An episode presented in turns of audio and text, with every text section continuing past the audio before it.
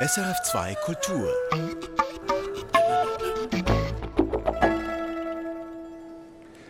Das ist SRF2 Kultur, der Talk vom Filmfestival in Cannes. Es ist das 76. Filmfestival. Ich bin Michael Sennhauser und ich bin hier im Radiostudio von Radio France im Keller. Man hört das im Hintergrund ein bisschen mit den gleichen Kolleginnen wie fast in jedem Jahr, mit Anke Lewicke und Katja Nikodemus. Herzlich willkommen. Hallo, bonjour. Das ist eine Ausgabe von Gunn, die sich für mich ein bisschen anfühlt wie früher. Ist fast alles wieder so wie vorher, vor allem wieder ganz viele Leute. Wie geht's Ihnen? Ja, das kann man schon so sagen. Wenn man sich jetzt den Wettbewerb mit den 21 Filmen anschaut, da sind doch die meisten Regisseure, haben doch schon eine goldene Palme oder zumindest einen äh, Preis da. Also es ist so, das äh, kann doch immer mehr so wie so ein großer Stammtisch wird und die goldene Palme ist der Stammtischpokal. Pokal. Ja, oder so ein Familientreffen, auf dem die bestimmten Onkels die alten Geschichten erzählen. Aber zum Glück kommen ein paar neue Leute dazu, werden angeheiratet oder stolpern betrunken in die Feier rein. Mein Eindruck ist, es, ist, es sind nicht nur die gleichen da, die ihre Filme präsentieren, sind vor allem die Leute wieder da, die in den letzten paar Jahren gefehlt haben, also die Leute aus Asien und vor allem die Amerikaner mit einer Riesenpräsenz, und zwar die Journalisten, die Einkäufer, die Verkäufer, die Produzenten. Es gibt auch wieder Vorstellungen, bei denen es recht schwierig sein kann, reinzukommen. Es gibt Gedränge. Es gab solche Fälle, wo zum Beispiel die Leute versucht haben, einen Aki Kaurismäki-Film zu sehen und nicht reingekommen sind. Es gab ein bisschen Ärger so. Aber das gehört irgendwie zu Cannes und ich, ich habe so ein bisschen ein nostalgisches Gefühl bekommen. Plötzlich war es wieder wie früher.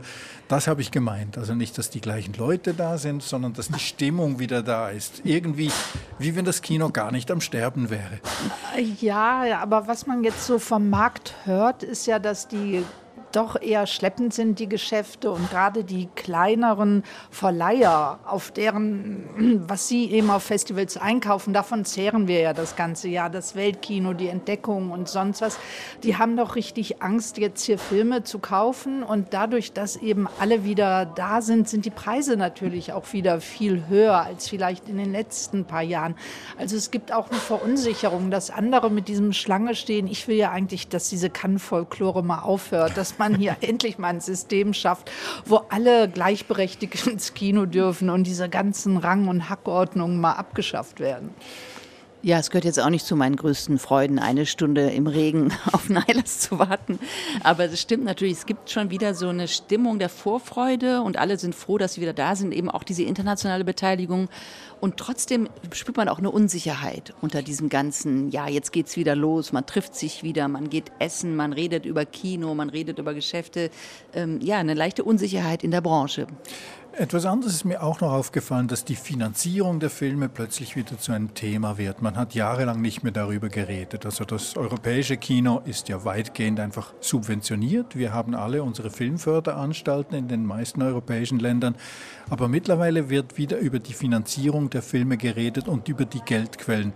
Zum Beispiel hat der Eröffnungsfilm relativ viel Geld aus Saudi-Arabien bekommen. Das ist das Filmfestival, das Red Sea Filmfestival, das eigentlich vollständig von Saudi-Arabien finanziert wird. Johnny Depp war da, Mai Wen hat den Film gemacht, es ist eine französische Produktion. Aber diese Art von Finanzierung, das ist die gute alte Geldwäsche, die man eigentlich mit dem alten Kino verbunden hat, so ab den 50er Jahren. Und die, die ist auch wieder da. Also wir sehen Filme, mit, die finanziert wurden mit Geld, das wir eigentlich nicht so ganz riechen möchten, oder? Ja, das ist sicher eine Entwicklung, aber die andere ist auch die, da könnten wir jetzt von Deutschland reden, ähm, das öffentlich-rechtliche Fernsehen hat sich ja weitgehend erstmal von der Kinoproduktion verabschiedet. Und das ist ja doch immer relativ, ein paar hunderttausend Euro sind das schon gewesen. Also geht man natürlich auch wieder mehr auf die Suche nach Geldern und sonst was. Und ich denke mir, das Festival Red Sea geht auch genau in diese Lücke rein, wo gerade in Europa die Löcher entstehen, kommt dieses Geld uns, also den Filmschaffenden vielleicht gelegen. Ja, es mag jetzt vielleicht ein bisschen vermessen klingen, dann sozusagen Bogen zur Ästhetik zu spannen. Aber dieser Eröffnungsfilm ist ja doch ein sehr reaktionärer Film und auch getragen von einem reaktionären Geschlechterbild. Also es geht um den Hof äh, Ludwig des 15., um Madame du Barry, seine Kurtisane und Favorit, letzte Favoritin.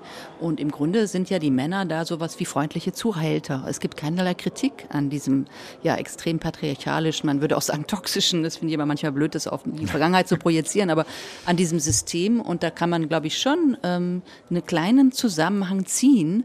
Und ich glaube, man sollte eben durch die Finanzierung auch die Möglichkeit mit Kunst ähm, ja, Menschenbilder, Weltbilder, aufklärerische Bilder zu schaffen, nicht ganz aus der Hand geben. Es gab Stimmen, die sagten, ja, Saudi-Arabien hat sich mit Johnny Depp hier einen Star gekauft, dann einen großen Auftritt in Cannes. Man muss umgekehrt auch sagen, dass die anderen sieben oder acht Produktionen, die ebenfalls von dieser Roten See, Red Sea Filmstiftung mitfinanziert wurden, das sind afrikanische, arabische Filme. Also dort leuchtet es ein, die, haben, die sind in eine Lücke gesprungen bei der Finanzierung. Davon ist auch einer im Wettbewerb und die anderen, die sind in den Nebensektionen. Aber das, was Sie angesprochen haben, Anke Lewicke, dass die öffentlich-rechtlichen Anstalten mittlerweile auch alle auf Serien setzen und dass deswegen die Kinofilme möglicherweise mit der Finanzierung eben neue Quellen brauchen, das leuchtet ja schon ein bisschen ein. Ja, und man muss jetzt einfach weitergehen. Das wird ja schauen. Also das ist in Deutschland ja auch immer mehr und mehr Thema, wie jetzt die einzelnen Redaktionen damit umgehen, ob das jetzt nur auch äh, ein Zeichen ist. Aber wenn ich junge Regisseure jetzt höre, gerade in Deutschland, also auch Edward Berger, der nach der Verleihung eben des Deutschen Filmpreises gesagt hat, er hat ja auch den Oscar gewonnen für Im Westen nichts Neues, er wünscht sich, dass die Fernsehanstalten wieder die Verbündeten werden, wie eben in den 70er Jahren beim neuen deutschen Film. Und dann könnte das deutsche Kino vielleicht auch international wieder eine größere Rolle spielen. Versuchen wir es doch gleich mit dem Film im Wettbewerb, der mich am meisten beeindruckt hat, der auch eine europäische Koproduktion ist. Das ist der Film The Zone of Interest von Jonathan Glazer das polnische Filminstitut und überhaupt der Staat Polen hat da relativ viel mit investiert. Der Film ist aber in deutscher Sprache gedreht, weitgehend in Polen. Er spielt zum größten Teil in Auschwitz. Und die Schauspieler, die sind eigentlich fast alles polnische oder deutsche, unter anderem Sandra Hüller in der Rolle der Hedwig, Hedwig Höss, die Frau von Rudolf Höss. Und Rudolf Höss, das ist der Kommandant von Auschwitz, also der, der zuständig ist für den reibungslosen Ablauf der Vergasung, der Verbrennung der Leichen für Tausende, Hunderttausende von Toten dort. Und die leben an der Mauer von Auschwitz in einem schönen Haus mit einem wunderbaren, riesigen Garten. Und der Film, der hat mich und viele andere komplett umgehauen. Das ist zum ersten Mal seit langem wieder ein Film in Cannes, bei dem ich das Gefühl hatte, das ist was Neues. Sowas habe ich noch nie gesehen. Wie ging es Ihnen denn da? Ja, ich würde sagen, sowas hat, man hat den Holocaust noch nie so nicht gesehen, weil sie eben auch mit ihren, natürlich mit dem Hintergrund ja Bilder evoziert haben, Leichen, Gaskammern. Und das Irre an diesem Film ist ja, dass man das nicht sieht, alles. Es geht um einen deutschen Haushalt, der reibungslos fun äh, funktioniert. Die Frau kümmert sich eben um die Kinder, um den Garten, ums Gewächshaus, um den Pool. Der Mann geht arbeiten, er trägt halt eine Uniform. Und langsam schleicht sich ja dieses Grauen ein, weil wir dann merken, dass dieses Haus direkt an Auschwitz grenzt. Ähm, Hedwig Höss sagt zu ihrer Mutter, die zu Besuch kommt, da kommen dann noch Weinranken hin an die Mauer. Und das Irre ist ja auch die Tonspur, diese Tonspur, die so ein bisschen von der Ferne kommt. Und man kann das nicht wirklich sagen, was man hört, aber es sind so metallische Geräusche, es sind mal Schüsse, es sind mal ferne Schreie. Und diese Familie geht mit dieser Tonspur, mit diesen Geräuschen um, als handele es sich so um eine, eine Landstraße in der Nähe. Und diese Art von absoluter Gleichzeitigkeit von Alltag und unfassbarem, unvorstellbarem Grauen, das man nicht sieht, ist, glaube ich, wirklich die große Leistung dieses Films. Das so ganz ruhig, auch in so einem weißlichen Licht der Verdrängung, es ist ja Sommer, es ist ja schönes Wetter die ganze Zeit zu erzählen. Ja, vielleicht setzt der Regisseur ja auch zu Beginn seines Films schon ein Zeichen, dass er was anders machen will, weil es gibt erstmal nur für ein paar Minuten fast eine schwarze Leinwand. Und damit wird ja schon viel gesagt. Also so, und dann kommt eben das von Ihnen so grell beschriebene, sehr hyperrealistische Licht. Und die Darsteller, also Christian Friedel spielt dann ja den Rudolf Höss, den kennt man ja noch aus Michael Hanekes Film Das Weiße Band, da ist er eben der junge Lehrer. Und wie er und Sandra Hüller diese Rollen anlegen, das ist ja völlig distanzlos. Die spielen ja gar nicht eigentlich, sondern die verkörpern. Er ist der Mann in Uniform, der die Befehle bekommt und ausführt. Sie ist die gute deutsche Hausfrau mit hochgesteckten Haaren, immer so adrett gekleidet, aufrechtgehend. Und darunter kommt aber eine unheimliche Eiseskälte zum Vorschein. Und dieses, wie kann man das? Wie kann man so leben, während das daneben an stattfindet? Also auch wenn man es sieht, man versteht es trotzdem nicht. Und das ist vielleicht die ungeheuerliche Leistung dieses Films. Mhm. Gleichzeitig würde ich behaupten, dieser Film ist tatsächlich so erst jetzt möglich, weil wir hunderte von anderen Filmen gesehen haben, weil wir diese Geschichten kennen. Wer nichts weiß von Auschwitz, wer keinen Geschichtsunterricht hatte, wer diese Situation nicht interpretieren kann, wird wahrscheinlich keine Ahnung haben, warum für uns dieser Film diese Horrorwirkung hat. Also ich glaube, Jonathan Glazer baut hier tatsächlich auf den Bildern auf, die wir eben schon im Kopf haben die wir wieder abrufen. Ja, aber es gibt doch, also ich will da gar nicht widersprechen. Natürlich ist der Film ein Kommentar zu all den Holocaust-Filmen, die wir schon gesehen haben, auch ein Neuansatz. Aber es gibt ja doch immer wieder Szenen, wo wir einfach ihn sehen mit anderen ähm, Kommandanten, wie alles geplant wird. Also was da vonstatten geht, wird ja doch auch ein bisschen erklärt. Also ich könnte mir schon auch vorstellen, dass äh, jüngere Menschen ohne unseren Bilderhorizont in diesen Film und in diese Kal in die Kälte des Filmes reinkommen. Ich fand es ja. ja. interessant, dass bei diesem Festival, wenn man so diese Nazi-Bilder vergleicht, bei Indiana Jones, der kämpft ja immer noch gegen die Nazis. Ähm, wir haben Anselm Kiefer, Film von Wim Wenders, wir sehen das Porträt eines Malers, der sich seit sechs Jahrzehnten an der deutschen Vergangenheit, an deutschen Mythen, deutschem Nationalismus abarbeitet. Und dann muss ich sagen, ich war eigentlich froh, dass es in Jonathan Glazers Film nochmal eine andere Form gibt der Auseinandersetzung und dass diese Auseinandersetzung des Kinos weitergeht, weil die letzten Zeitzeugen sterben. Sie haben recht, es ist vielleicht nicht mehr so präsent, aber ich würde trotzdem sagen, dass das Grauen, von dem dieser Film erzählt, diese Beunruhigung trotzdem auch für Leute vielleicht präsent sind, die sich jetzt nicht in der Schule mit dem Holocaust so intensiv beschäftigt haben.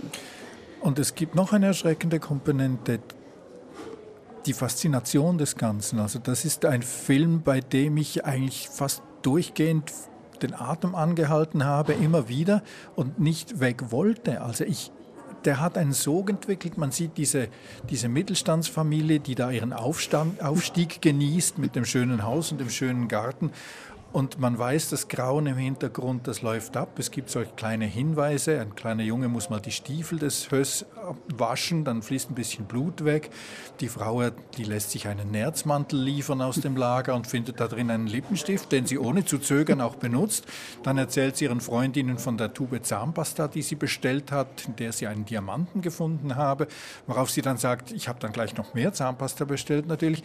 Und das alles hat eine Faszination entwickelt, die einen wirklich dranhält, wie sonst eigentlich nur die Cliffhanger in einer Serie. Und ich glaube, das war für mich das Erschreckendste daran, dass der Film eigentlich pausenlos mein Interesse einfach gefangen hält mit diesem Grauen. Ja, aber auch weil wir uns mit diesen Menschen ein Stück weit identifizieren können in ihrer in ihrem Haushalt, in ihrer Zufriedenheit, also das, Grauen, da würde man ja immer weggucken. Das Grauen ist sowieso nicht darstellbar, mhm. das wissen wir.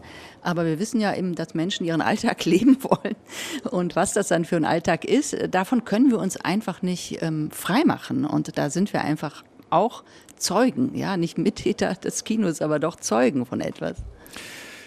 Dann gehen wir doch zu einem Film, der komplett anders funktioniert, aber ein Bindeglied dazu hat. Sandra Hüller spielt auch mit. Sandra Hüller ist, das ist sozusagen ihre Ausgabe von Gunn.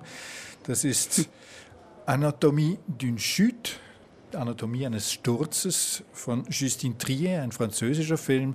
Die Geschichte ist relativ simpel. Also eine deutsche Autorin lebt mit ihrem französischen Mann bei Grenoble in einem Haus in den Bergen im Schnee mit dem Sohn. Der, der kleine Sohn, der ist fast blind, der hat bei einem Unfall der ein paar Jahre früher passiert ist, das Augenlicht verloren. Es gibt so etwas wie einen Streit zwischen den Eheleuten, der nur angedeutet wird und ein paar Minuten später liegt der Mann tot im Schnee, erschlagen mit einer klaffenden Wunde am Kopf. Und der Verdacht fällt natürlich auf die Ehefrau, die von Sandra Hüller gespielte Autorin. Und von da ab ist es eigentlich eine Enquete, also eine Untersuchung eines Kriminalfalls und ein Gerichtsdrama. Und was verhandelt wird, ist letztlich das, was in einer Beziehung nicht wirklich darstellbar ist, weil es subjektiv ist. Also so erklärt sie das auch ganz wörtlich drin.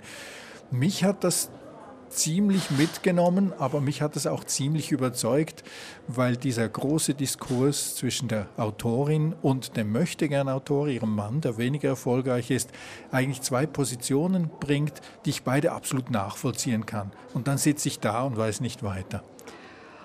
Ja, also ich fand die Szenen einer Ehe, um ehrlich zu sein, ein bisschen banal und ich fand auch die Mechanik des Films, also wie er vom Gerichtssaal dann in Rückblenden immer wieder in diese Ehe geht, das fand ich doch so sehr voraussehbar, nicht richtig originell. Also da wäre dann irgendeine Aufnahme gefunden und plötzlich sind wir da wieder im Wohnzimmer. Also das wirkt für mich auch ein bisschen behelfsmäßig.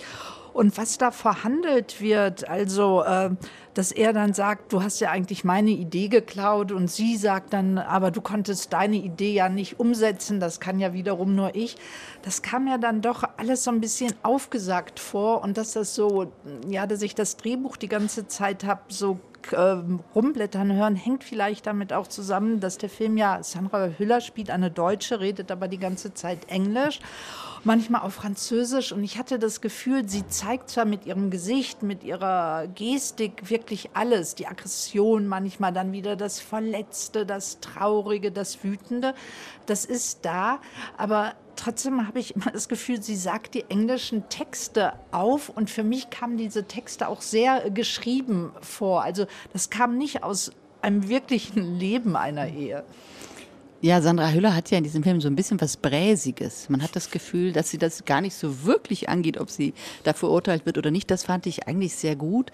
Ich fand den Film auch überkonstruiert, weil es werden ja immer wieder Videoaufnahmen auch vor Gericht gezeigt, die dieses Paar dann ähm, ja im Streit zeigen, im Alltag zeigen. Diese Videoaufnahmen hat dieser Mann und Schriftsteller offenbar hergestellt und seinem Verleger geschickt, weil er daraus ein Buchprojekt machen wollte. Okay, das ist vielleicht ein bisschen überkonstruiert, aber interessant daran fand ich dann doch, wenn wir diese Aufnahmen sehen von, von dem Streit dieses Paares, dass man das Gefühl hat, in jeder Beziehung gibt es irgendwann mal Momente, wenn man da einen Streit aufnehmen würde, dass der in einem Mordprozess zum Beweis taugen könnte. Also dieser Blick, dieser voyeuristische Blick des Gerichts in diese Beziehung hinein und dann die Selbstrechtfertigung einer Frau, die sagt, ja, ich muss mich aber wehren gegen Mann und die dann sozusagen ihre Position als Frau und Schriftstellerin, die einen Weg geht, rechtfertigen muss, das fand ich dann doch wieder einen interessanten Aspekt des Films. Und genau das, was Sie als die Künstlichkeit des Ganzen bezeichnen, die vielleicht ein bisschen clumsy wirkt, das könnte ja auch gewollt sein. Es gibt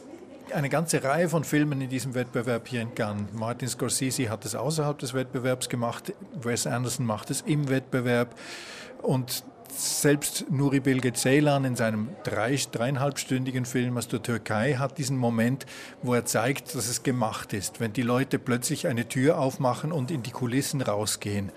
Also dies, diesem Moment, das, dominiert fast in diesem Jahr in Cannes, dass alle Filme an einem bestimmten Punkt irgendwo darauf hinweisen, dass sie ein Kunstwerk sind, dass sie gemacht sind, dass wir einen Moment überlegen sollen, was sie mit uns machen.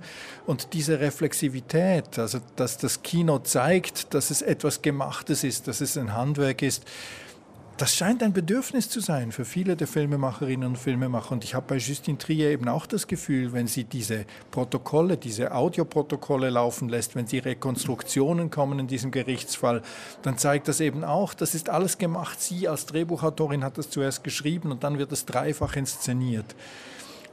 Das Bedürfnis scheint da zu sein, aber warum? Das Bedürfnis ja, vielleicht hat das doch einfach mit unseren Bilderwelten zu tun, dass äh, sich das Kino vielleicht auch von den Serien absetzen will, um nochmal zu zeigen, wir sind eine eigenständige Kunstform und wir zeigen euch jetzt auch unsere Künstlichkeit, damit ihr dann aber wieder mit uns in unsere Fiktion gehen könnt vielleicht.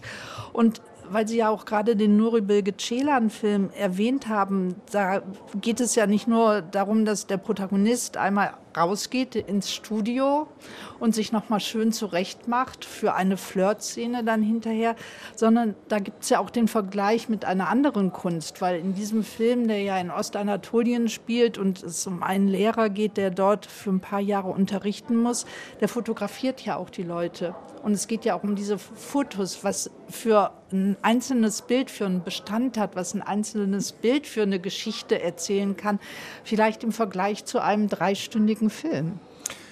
Also die Filmkunst will sicherstellen, dass wir erkennen, dass es sich hier um Kunst handelt?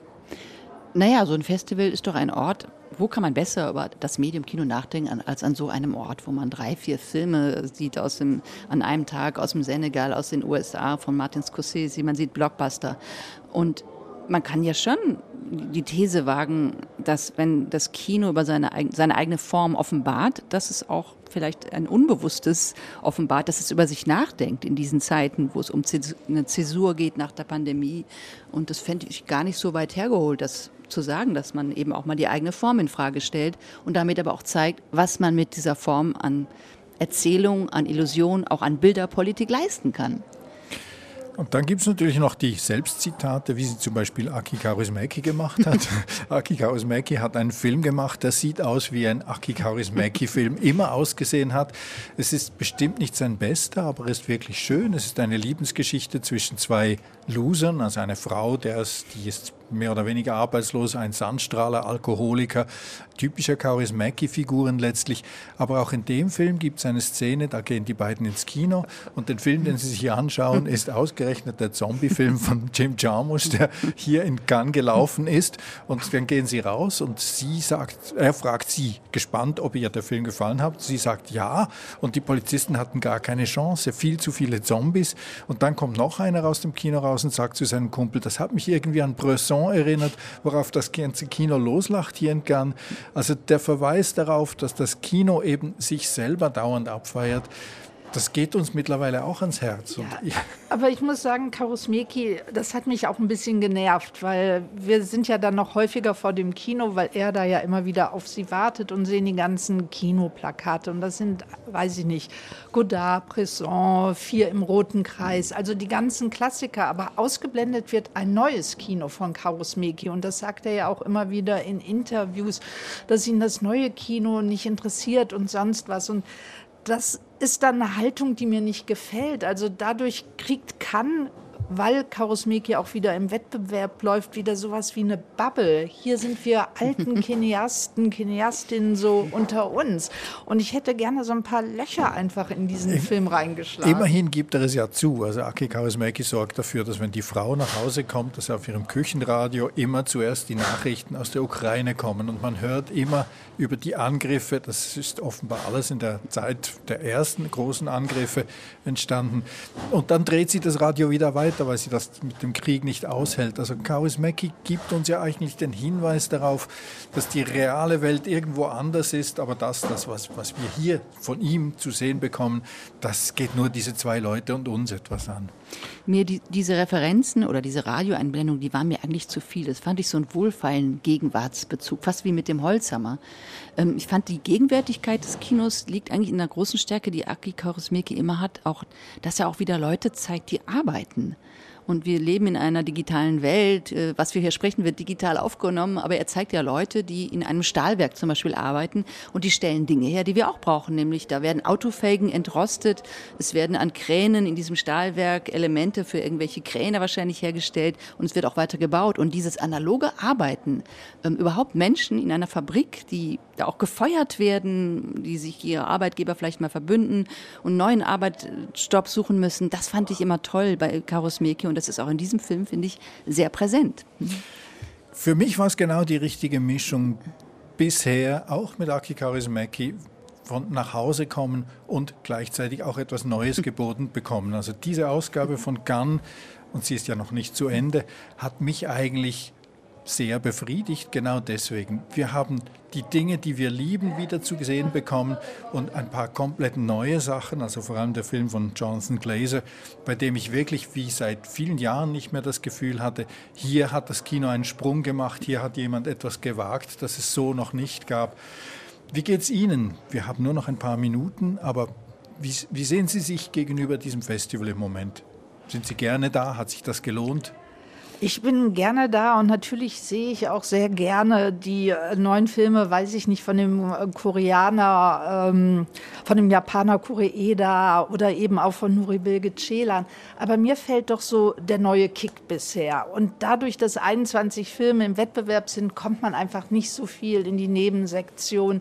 Und ich würde gerne doch, also Jonathan Gläser, da gebe ich Ihnen recht, das ist wirklich eine komplett neue Seherfahrung gewesen. Aber mir fehlt doch mehr das Spiel mit den Kinos, das Experiment und sonst was. Also ich habe doch das Gefühl, dass so, ja, im Wettbewerb haben sich ja die Regisseure, Regisseurinnen sich so schön in ihr Schaffen eingerichtet und das beherrschen sie sehr, sehr gut. Sie bedienen uns, aber irgendwas fehlt mir.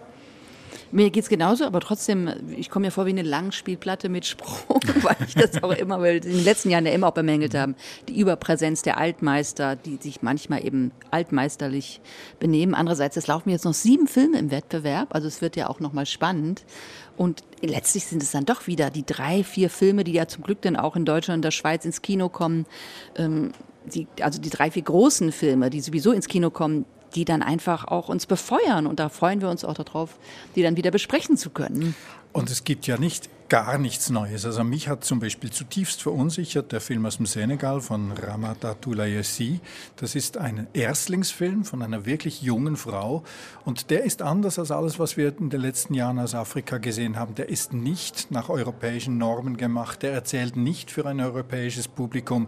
Der hat mich deswegen verunsichert, weil ich diese Geschichte nicht einordnen kann. Für mich tönte sie ein bisschen so wie die Schweizer Geschichten von Jeremias Gotthelf, also Bauerngeschichten, aber eben im Senegal an einem Ort, den ich mich nicht auskenne. Und diese Verunsicherung habe ich auch genossen. Also, dass es Filme gibt, die ich nicht einordnen kann, weil sie irgendwie anders sind, das hat mich berührt. Ja, man denkt ein bisschen, das ist ein Märchen, aber dann hat er doch wieder was Sprödes, dann hat er wieder sehr abgefahrene Bilder. Es ist ja letztlich eine Liebesgeschichte, die nicht geduldet wird. Das stimmt, das war schon nochmal eine neue Erzählform, auch gerade in dieser ruhigen Art, wo man erstmal in diesem kleinen Dorf im Senegal verortet wird, dann aber doch eine relativ universelle Geschichte erzählt bekommt mit einer jungen Heldin, die sehr gegenwärtig und selbstbewusst ist. Also, Sie haben es gesagt, wir haben noch nicht alles gesehen. Das, was wir gesehen haben, hat uns angemessen herausgefordert.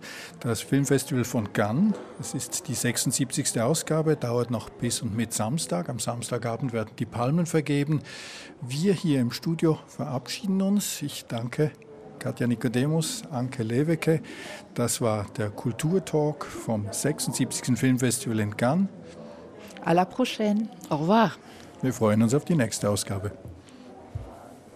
Erfahren Sie mehr über unsere Sendungen auf unserer Homepage srf.ch-kultur.